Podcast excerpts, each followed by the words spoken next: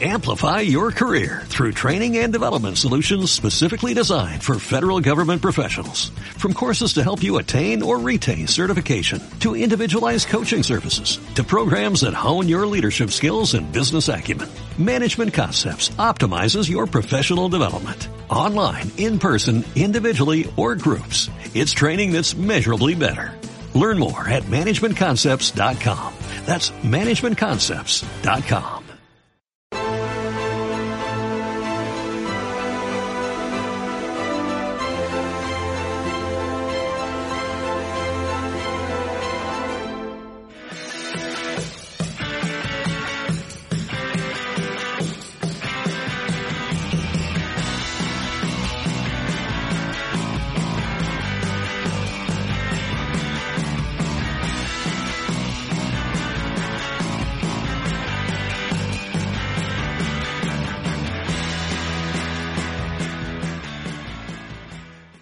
Buenas noches a todos, espectadores de Estado de Alarma. El calor aprieta, está haciendo una noche muy calurosa en Madrid. No sé en Barcelona, ¿qué tal? Carlos Enrique, ¿cómo estás? Bien, hoy es uno de esos días que podríamos decir medio relajados, aunque la gente le pueda sorprender, y realmente hoy ha hecho mucha calor. Eso sí que es innegable. Se nota que llegamos al, al verano ya y, y van a empezar días muy calurosos. ¿Sabe dónde ha hecho calor? En el Congreso de los Diputados. No sé si ha seguido la sesión de control. Yo creo que ahí más que calor ha habido calor. tormentas. Claro, a mí me sorprende que digas que un día muy tranquilo. Para No, te, te explico por qué.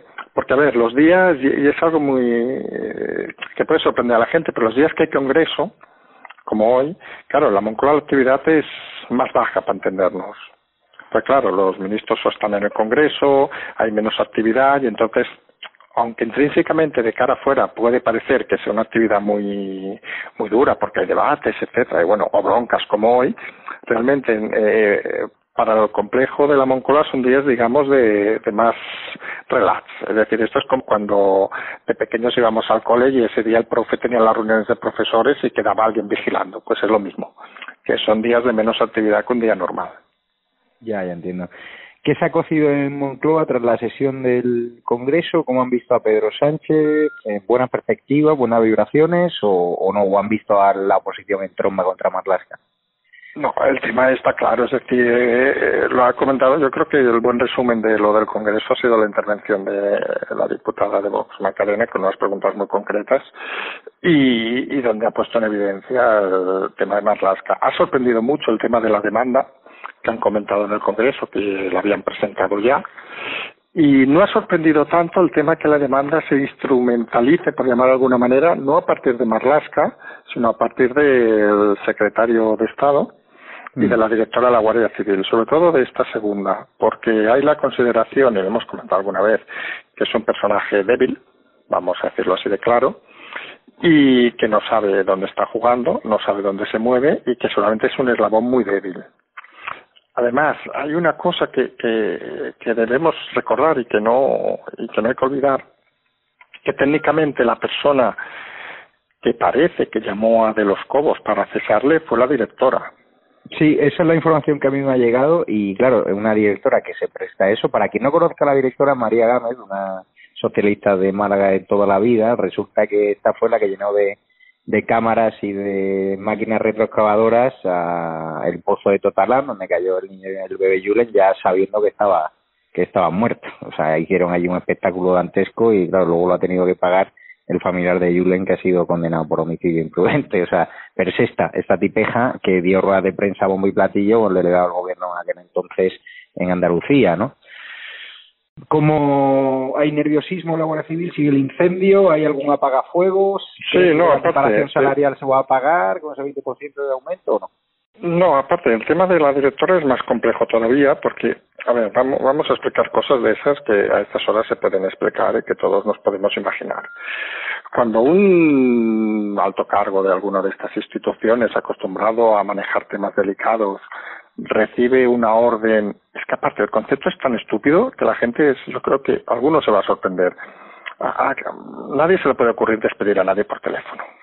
Y vamos a explicar por qué. Es decir, tú cuando llamas por teléfono, perfectamente te pueden grabar la conversación. Y entonces aquí hay un problema de, de, llamémoslo inteligencia, es decir, una persona que llama para despedir a alguien que encima dice frases como esto preocupa al gobierno, esto no puede ser por el gobierno, etcétera, si esas frases son grabadas, a esa persona se le va a caer el pelo. Alguno dirá. A ver, ¿tú crees que no está grabado? Un jefe de la No, no, vamos a ser claros, está, grabado, y regrabadísimo. Está, más grabado que Salvadorilla y Fernando Simón hablando con los del Congreso Evangelista. Por eso, ¿dónde voy? Que, que por eso mismo, es decir, que, que ya no es el hecho de que la la directora de la Guardia Civil aceptara llamar a alguien para despedirlo, no, es la incompetencia de, o el desconocimiento, yo creo, de pensar que se puede ir despidiendo a la gente por teléfono y más a un, a, un responsable máximo que está acostumbrado a operaciones de todo tipo, es decir, que sabe perfectamente cómo funcionan las cosas y no con mala fe, sino incluso por protección de, oiga, me va a llamar o me está llamando la directora que me va a decir no vaya a ser que me obligue a hacer algún tipo de delito, que es en el fondo lo que le habían combinado anteriormente, y entonces por seguridad propia lo graba. Pero claro, esa grabación, depende de dónde caiga, obviamente al juzgado, eh, va a poner en un gran aprieto a la directora general, porque ella misma reconoce, según lo que se ha filtrado, y no se ha filtrado obviamente la grabación, pero reconoce de que se despedía a esta persona por un tema que el ministro Marlaska hoy ha negado. Pues claro, la inteligencia aquí, por eso decíamos la medida inteligente aquí, que es lo que se podían esperar en la Moncloa, pero no se lo esperaban tan deprisa, es la querella en el sentido de que no va a ir directamente o no ha ido directamente a Marlaska, sino que va a ir a través de sus subalternos, porque consideran que es mucho más sencillo, y seamos sinceros, ya puede ser más sencillo, son directamente, al menos la directora general, implicada en todo el tema. Entonces, claro, aquí empieza a haber muchos nervios y la primera medida que hemos visto esta mañana ha sido directamente, que a algunos nos parece un poco sorprendente, la abogacía del Estado tirar contra la juez. Vamos, es algo sorprendente que unas, como quien dice, previas ya estén disparando a la juez diciendo que se extralimita, etcétera, etcétera. Y estamos un poco lo que vamos días diciendo, es decir, que que, que, los nervios cada vez afloran más, que estamos en muchos momentos de mucha tensión, que gestionar los nervios no es fácil y a partir de ahí mm, los elementos más débiles son los que hacen mover los, los escenarios. Claro, ahora, ¿qué ha pasado con ese número 3 de la Guardia Civil? ¿Ha dimitido? ¿Le han hecho dimitir? ¿Le ha cesado Marlasca? O sea, me parece ya brutal lo que está pasando en la Guardia Civil. Sí, estas de estas cosas, el, exactamente es un teniente general, Fernando Santa Fe, que era el jefe del mando de operaciones de la Guardia Civil, y como comentas, es, se podría decir que era el número tres de la casa de la Guardia Civil. Entonces, según diversas fuentes, era la persona que había elegido Marlasca para sustituir a Ceña como, como nuevo DAO. Y según parece, no lo, no, no digamos la palabra no lo aceptó, sino que se enfrentó directamente a Marlasca y como consecuencia bueno, ya sabemos cómo se hacen las cosas.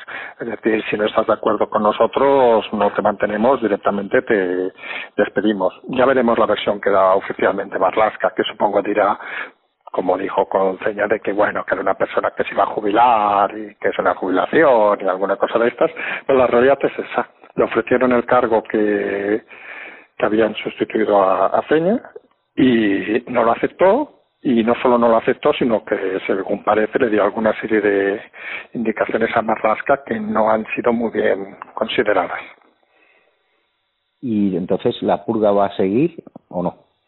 Sí, el, lo que hoy mismo también ha pasado es que altos cargos de la Guardia Civil, bueno, los que quedan, porque al final aquí van a quedar los que quedan, ya han exigido la dimisión de la directora general. O sea, que esto no va, lo de la Guardia Civil es un, lo hemos comentado desde hace, desde que ha pasado, es decir, es un error contextual muy grave. Va a ser una sangría por lo que veo. Y, ya si preguntas a los guardias civiles que cobran mil y pico euros, que están en la calle pasando un calor brutal y viendo cómo la, la población española, pues afortunadamente le sigue apoyando, pero como hay una parte del gobierno que quiere enfrentarle por su propio ciudadano, ¿no? Cuando le ponen el dispositivo de seguridad de Pablo Iglesias, pues eso cabrea a los cinco que le van a tocar la cacerola, claro.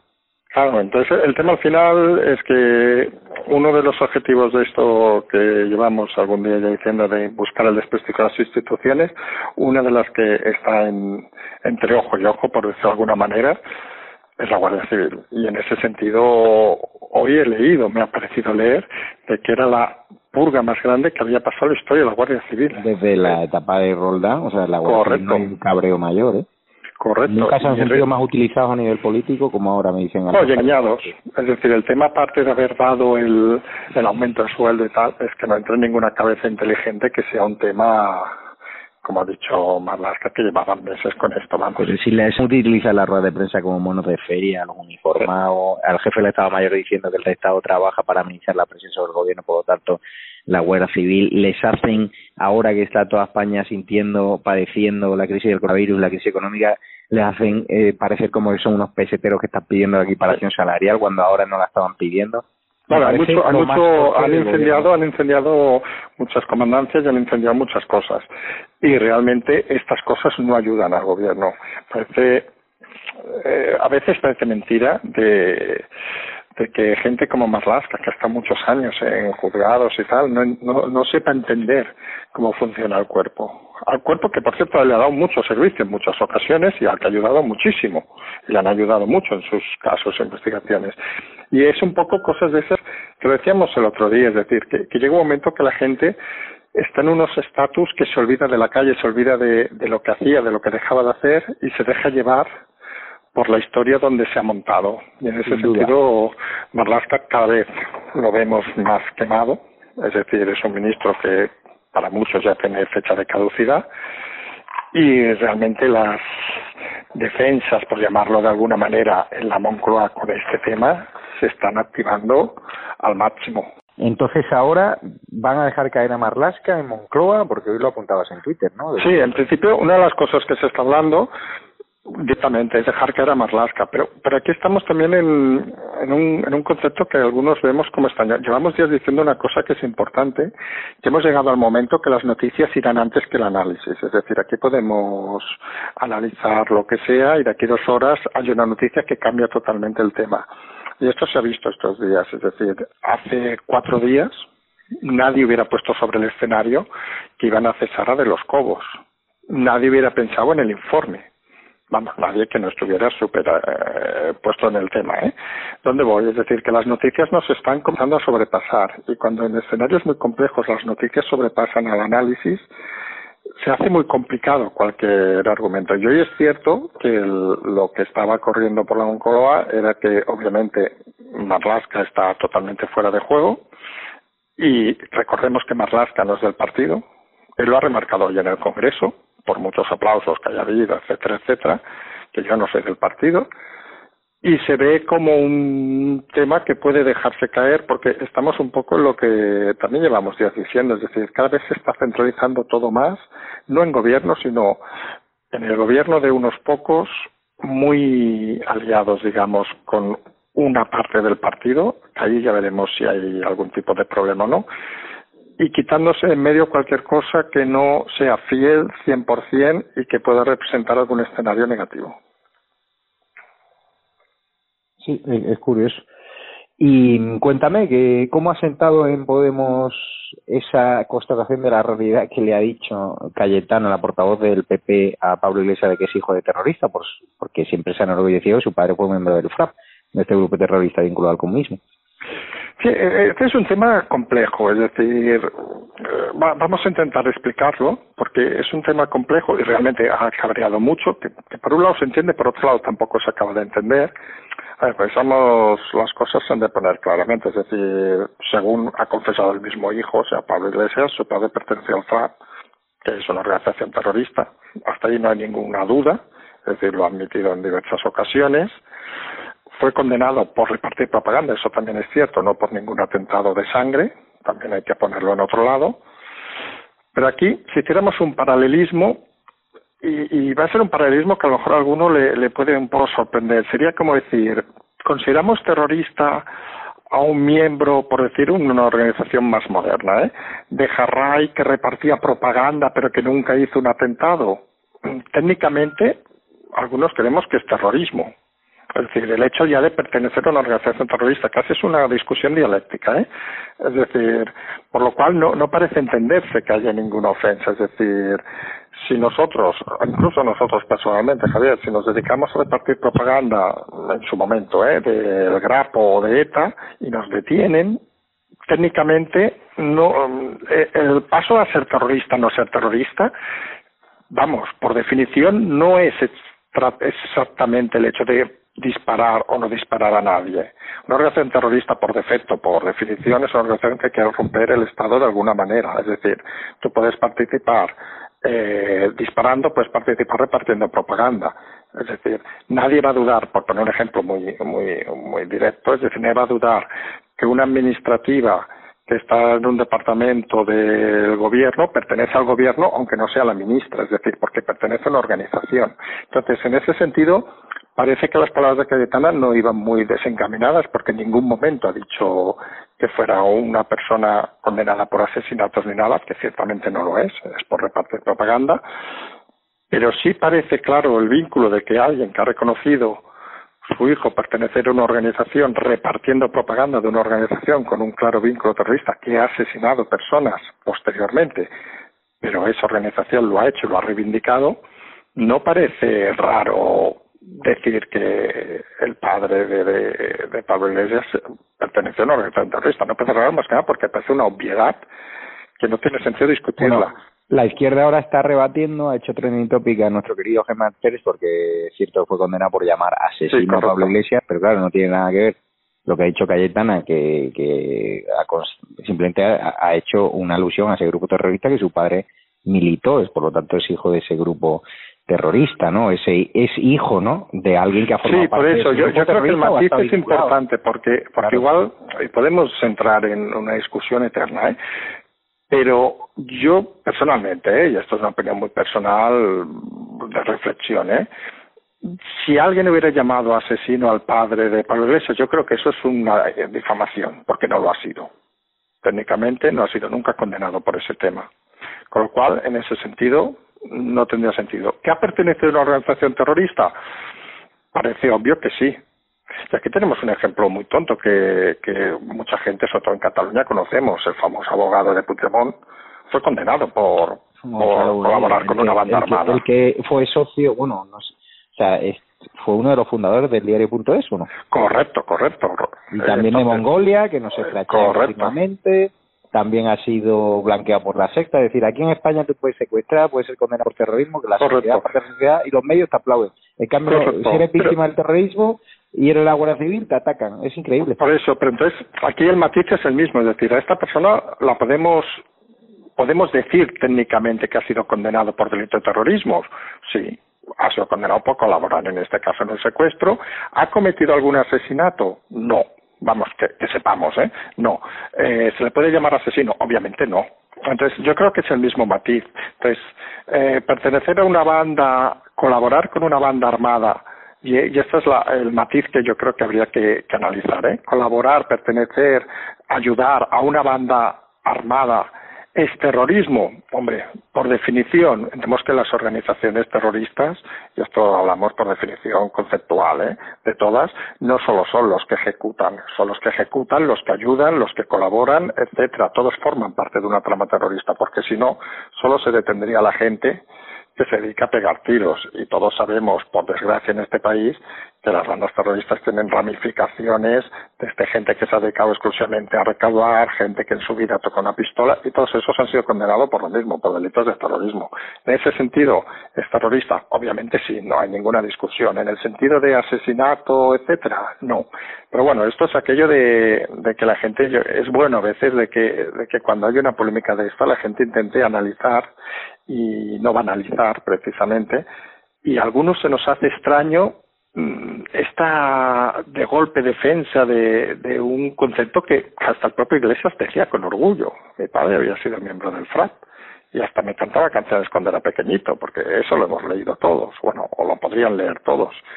Entonces, claro, se hace extraño esta, esta sensación de que ahora parece, vamos, que sea el hijo de, con todo el respeto, ¿eh? de, no sé, al final, ya lo voy a hacer una broma que a lo mejor a mucha gente no le gusta este tipo de bromas, pero a algunos nos parecen entretenidas, que esta izquierda tiene muchos problemas de relación con sus padres. Es decir, tenemos al que lo busca, tenemos al que está complejado de su padre y dirige un diario, tenemos a este que no sabe tampoco bien bien qué hacía su padre, es decir, no parece una gente que ha tenido una infancia muy normal.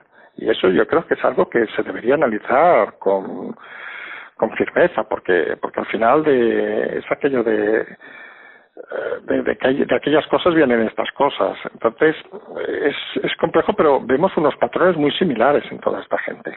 Carles, preguntarte, ¿por qué Cayetana Álvarez de Loyo no se prodiga en los medios? ¿Es decisión suya personal o decisión de los medios? Tú lanzas tu información y yo lanzo la mía, porque me sorprende que siendo un principal activo, es decir, ella cuando atacó a la sexta diciendo que era enemigo de la democracia, yo también lo creo, cuando le están dando voz a los golpistas, le están blanqueando a los terroristas como T y tal igual a los indepes, yo también lo creo. Y ella se disparó a nivel de popularidad, pero es cierto que hay vicesecretarios de Génova que no le dirigen la palabra.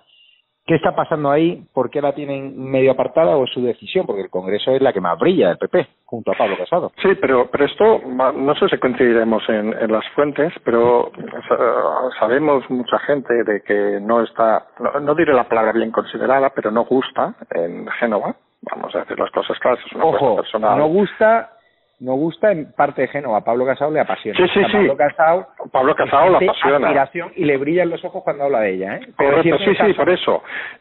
Si no estuviera, a ver, es otra hipótesis, si no estuviera Pablo Casado, Cayetano no estaría. Eso eso estamos de acuerdo. quien le convenció fue Pablo y le dijo a Cayetano que quería mantener su marca personal propia y que quería estar al margen de Génova, es lo que está haciendo.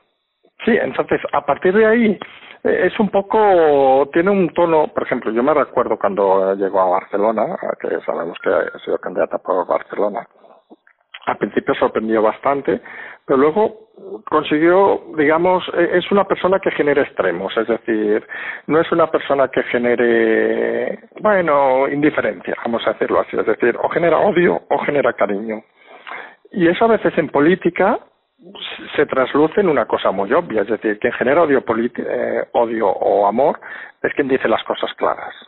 Es decir, no es aquel que juega a intentar quedar bien con todos.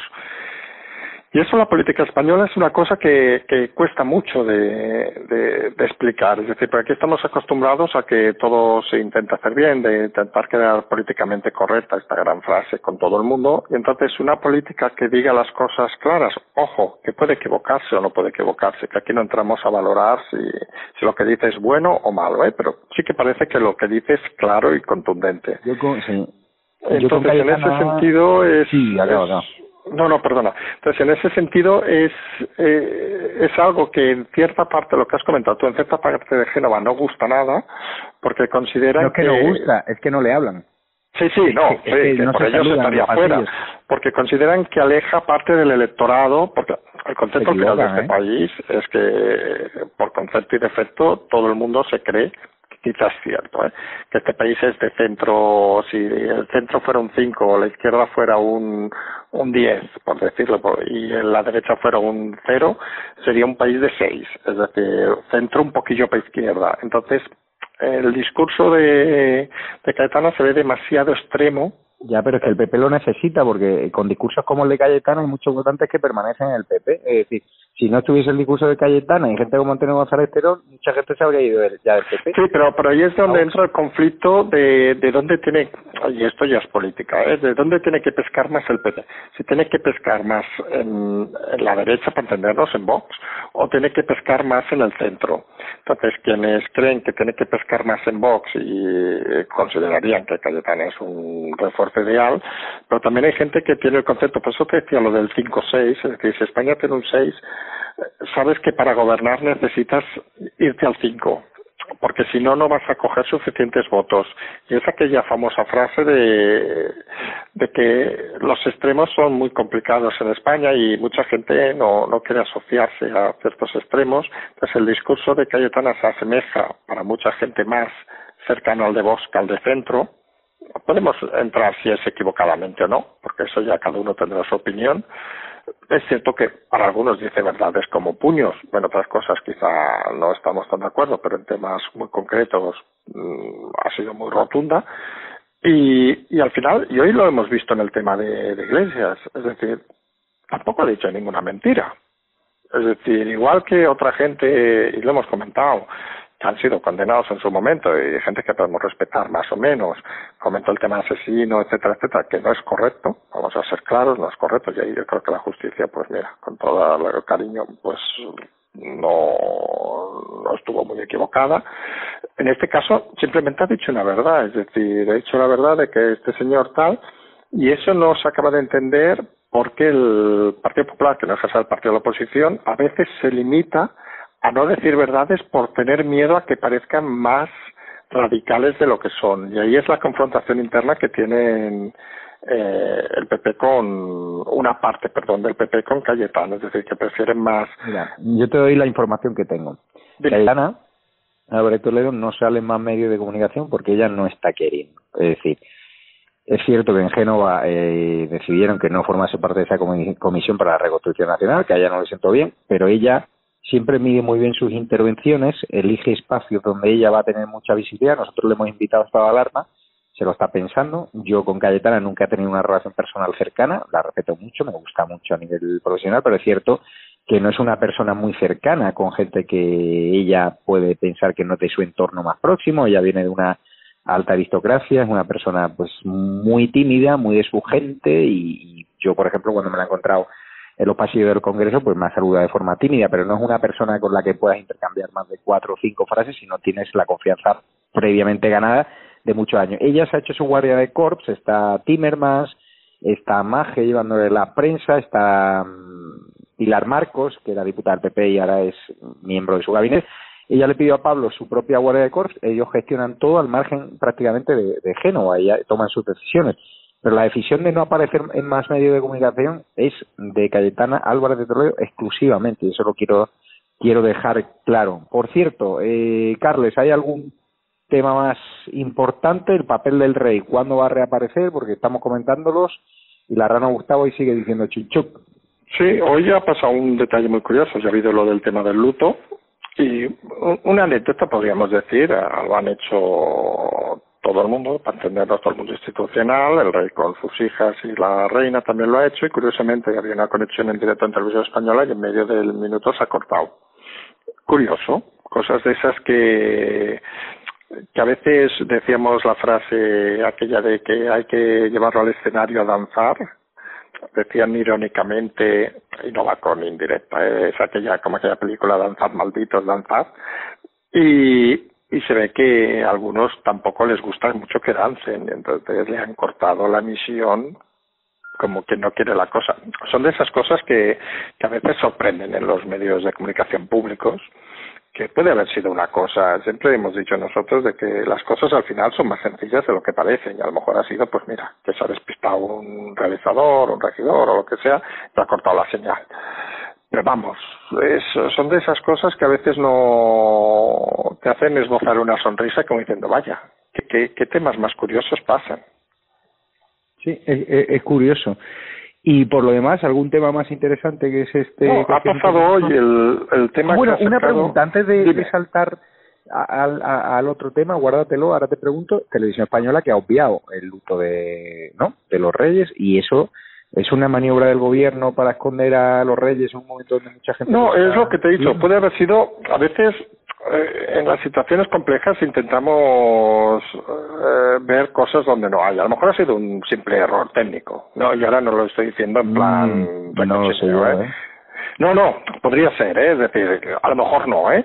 Pero, pero que a veces... La televisión de Forte está todo medido por Podemos. no, por eso, pero, pero, pero podríamos dar esa duda, es decir, esto es como todo, esto es, al final es, es cuando pasa una vez, pues dices, bueno, pasa dos veces, bueno, cuando pasa tres veces ya dices, oye, empieza a ser un poco raro, esperemos a ver si vuelve a pasar, porque lo que está claro que la, el mensaje de la Casa Real es comenzar a danzar y si volvemos a ver que ese baile no se ve, podemos empezar a pensar que alguien está privando, digamos, a la Casa Real de salir al escenario. Sí, es sorprendente. ¿Y el otro tema que me querías comentar? Sí, no, un tema muy puntual eh, que, que ha salido esta mañana, creo que el diario se llamaba La Información, no, no te quiero mentir, sobre el tema que hubo una reunión el otro día en, en 22 personas, me parece que eran, y en el acto de la reunión, que han pasado los diputados, eh, salió el nombre del número 3 del CNI, el nombre completo, que es una persona que no se, en el CNI solo pueden estar identificados director y el secretario, lo director en este caso. fuerte.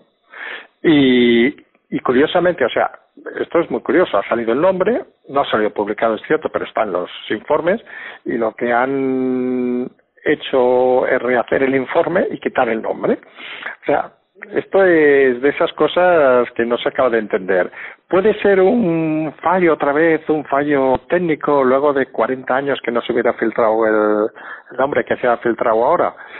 Hay una línea de esas que se explica que dice, y aquí es un poco la moraleja que junta esto con las otras cosas, con lo del rey y tal, que una de las cosas que se está atendiendo desde ciertas áreas del gobierno que no estaría apoyado por Iván Redondo, eso también lo debemos decir con claridad, es buscar el desprestigio de las instituciones por si las cosas ponen feas. Resumen, desprestigio hablamos Guardia Civil, hablamos jueces, hablamos servicios de información, hablamos Casa Real, etcétera. Y es algo que habría que estar muy atentos porque si nos damos cuenta parece cada vez que es algo que se está incrementando más. Es decir, buscar desde cierta parte del gobierno desprestigiar a las instituciones para que llegue un momento que la gente no las valore. Hay una palabra que ha salido, que supongo has escuchado estos días, que es lawfare, que es inglesa, ¿vale? Que viene a decir algo así como el uso de las instituciones para quitar el gobierno. Y están intentando colocar a la gente que hay una estrategia de lawfare para intentar quitar el gobierno desde una manera, mmm, llámale judicial, etcétera, para quitar lo que ha votado la gente. Cuando en el fondo, la teoría esta de lawfare, que es muy británica, muy americana, lo, lo que en el fondo no debe hacernos olvidar es que en una democracia, cuando alguien incumple la ley, da igual lo fair, da igual lo que sea, lo que hay que hacer es cumplir la ley, punto. Es decir, y están confundiendo, jugando mucho con lo que han empezado a hacer con la abogacía del Estado, por ejemplo, contra la juez del 51, con el tema de la Guardia Civil, el acoso a la Guardia Civil a partir de los cobos, etcétera, etcétera. Curiosamente, indirectamente, aunque no es muy público el tema del, del rey, curiosamente, esto que ha pasado del CNI, que, que ya me dirás, no ha pasado en 40 años, pues ahora a alguien se le ocurre hacer un acta poniendo el nombre de una persona que es totalmente confidencial. Y que os podéis imaginar que es confidencial no porque lo sea gravísimo. Y ha sentado muy bien en la ha sentado muy mal en la casa ¿eh?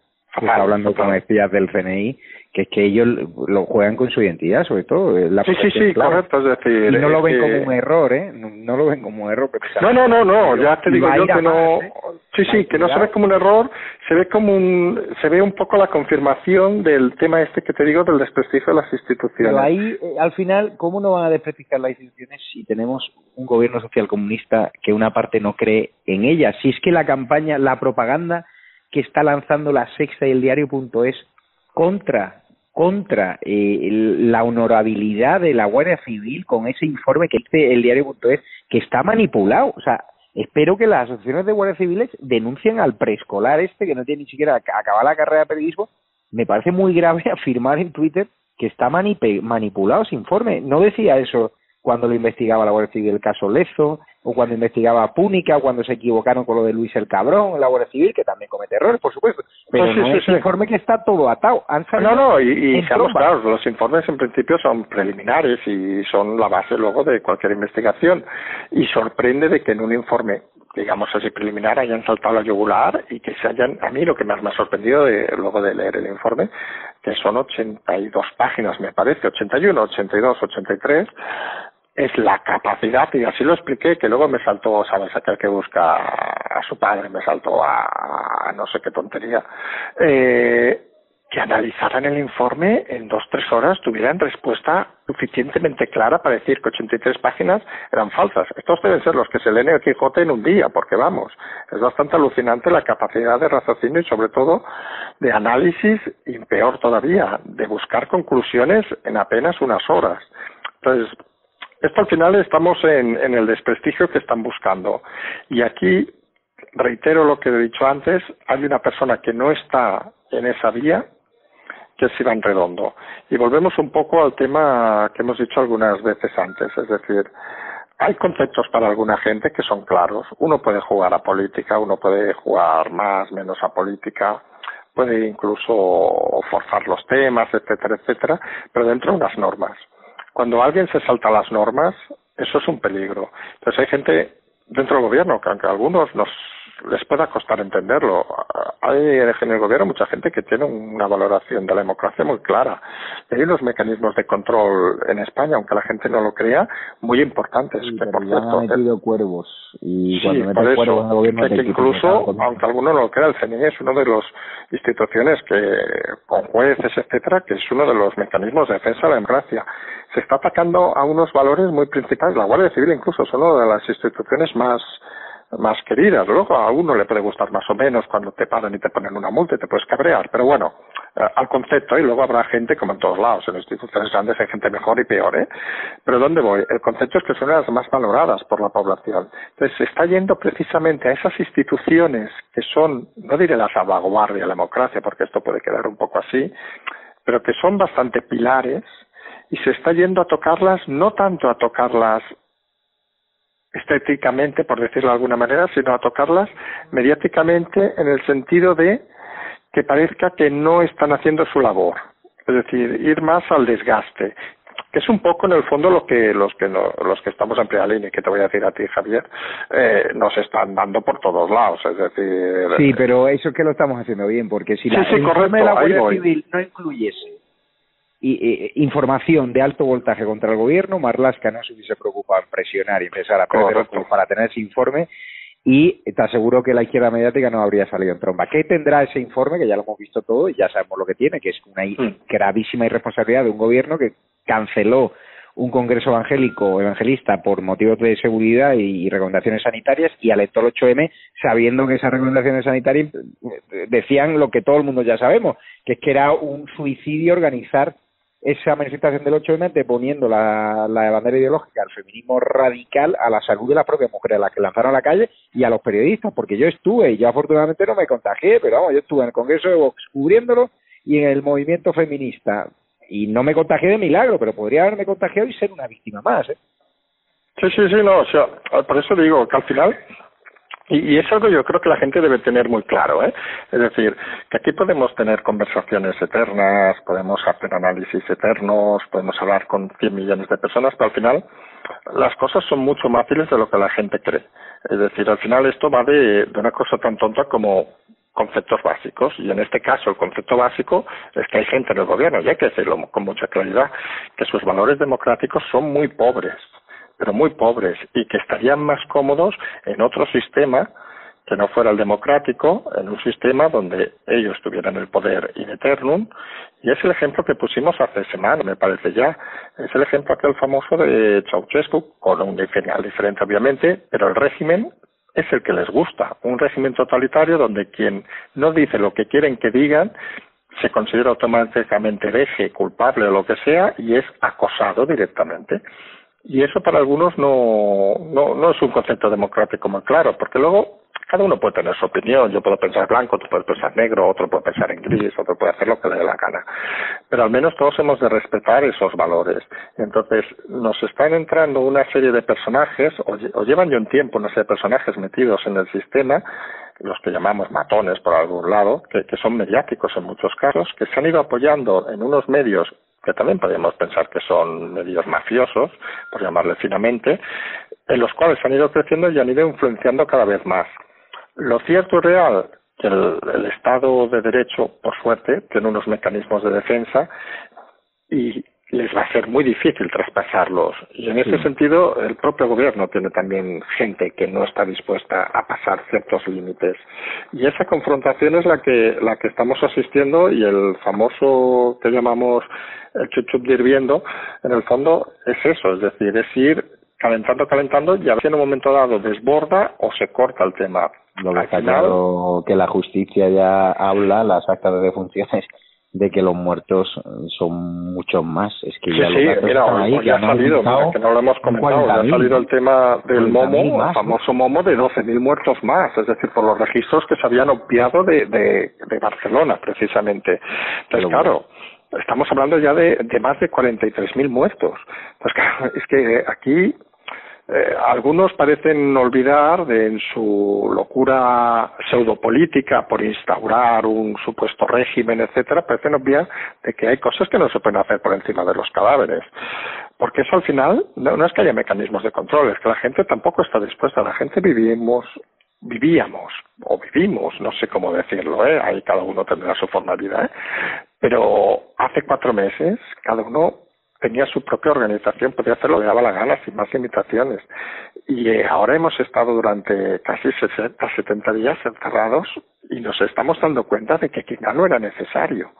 Porque si hubiera sido necesario no tiene mucho sentido que de golpe nos saltemos las fases de golpe tal, y lo único que se ha conseguido con Está claro que no era necesario y simplemente lo necesario era un gobierno responsable de contratarse los haber reforzado los depósitos hasta el primer día, haber reforzado la sanidad totalmente, haberla reforzado. Y no alentar manifestaciones del 8M, pero está claro que los países europeos del entorno no han hecho esta fase de confinamiento tan grave, solo lo hizo o Italia y, y, China porque les pilló con el pie cambiado, pero nosotros teníamos ya el ejemplo italiano y teníamos el ejemplo chino, por lo tanto, y, también y nos hemos dado cuenta una cosa que yo creo que es importante al final, que, que, está muy bien la autoestima y todas estas cosas, pero España no tenía el mejor sistema sanitario del mundo. Eso es algo que indescontablemente yo creo que todos debemos de tener muy claro. Tenía un buen sistema sanitario, sí, tenía un sistema saturado, seguramente también, y seguramente se hubiera solucionado gran parte del problema, reforzando, duplicando, triplicando si hubiera sido necesario los recursos al sistema sanitario, haciendo los famosos test masivos que nos han hecho. Y seguramente estaríamos hablando de otra historia y seguramente no diré estaríamos liderando Europa o lo que fuera, pero seguramente la situación sería muy diferente. Es decir, ahora nos vamos a enfrentar a un terrible desierto económico Solo hay que ver los datos del famoso turismo, que algunos piensan que porque en julio se deja entrar a la gente esto se va a llenar, no va a ser así, va a ser un auténtico desastre. Y este año la podemos dar por descontado. Solo hay que pensar que si el famoso IVA que comentamos el otro día de mayo, que era realmente el de abril, fue muy malo, el dato malo, imagínense el siguiente IVA que cuenta los meses de abril mayo y junio, es decir, tres meses que prácticamente habrá habido actividad cero. por ejemplo, en el sector hotelero, 100% de descenso. O sea, ese IVA va a ser pues, el peor. Va a ser demoledor. Pues muchísimas gracias, Carlos Enrique. Ya, vamos, son casi la una. Uy. Bueno, de hecho ya la una menos cuarto. O sea, mañana... no, no podemos hacer esto más, ¿eh? Esto hay nada, se ha generado una adicción, estás dando más dosis de, de, de heroína de Carles Enrique, como le llamo yo, y claro, nos tienes a todos enganchados aquí y mañana vamos a llegar con unas ojeras, bueno, al que teletrabaje no, pero vamos a llegar unas ojeras al trabajo, así que muchísimo ánimo, ya somos 250.000 suscriptores, gracias a ti, entre otros. Carlos Enrique, gracias por colaborar de forma desinteresada y por dar servicio de lunes a viernes, servicio público que no está haciendo Televisión Española, contando la verdad, y cómprenle mapas a mi amigo Carlos Enrique, que son mapas brutales, y además que trabaja con las empresas que son honestas y son honorables y no con gobiernos corruptos. Así que muchísimas gracias, Carles Enrique. Nos vemos mañana. Perfecto, pues nos vemos mañana. Un abrazo, Javier. Un abrazo. Hasta mañana.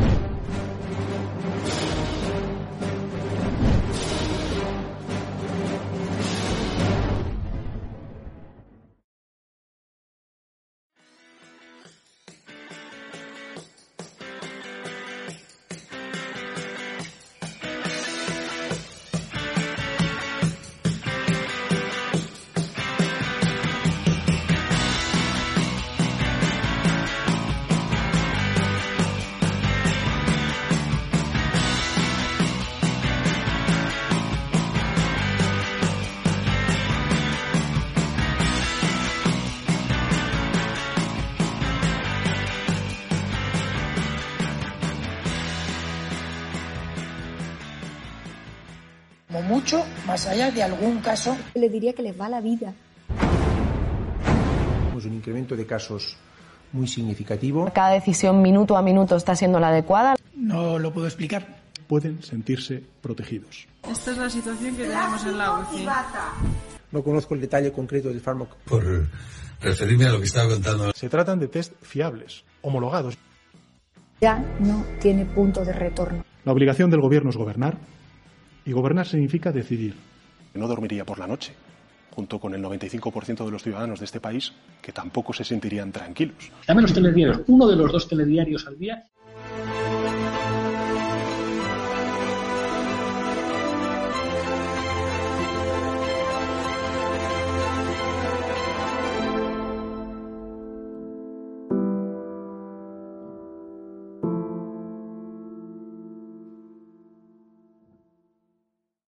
Amplify your career through training and development solutions specifically designed for federal government professionals. From courses to help you attain or retain certification, to individualized coaching services, to programs that hone your leadership skills and business acumen, Management Concepts optimizes your professional development. Online, in person, individually, or groups. It's training that's measurably better.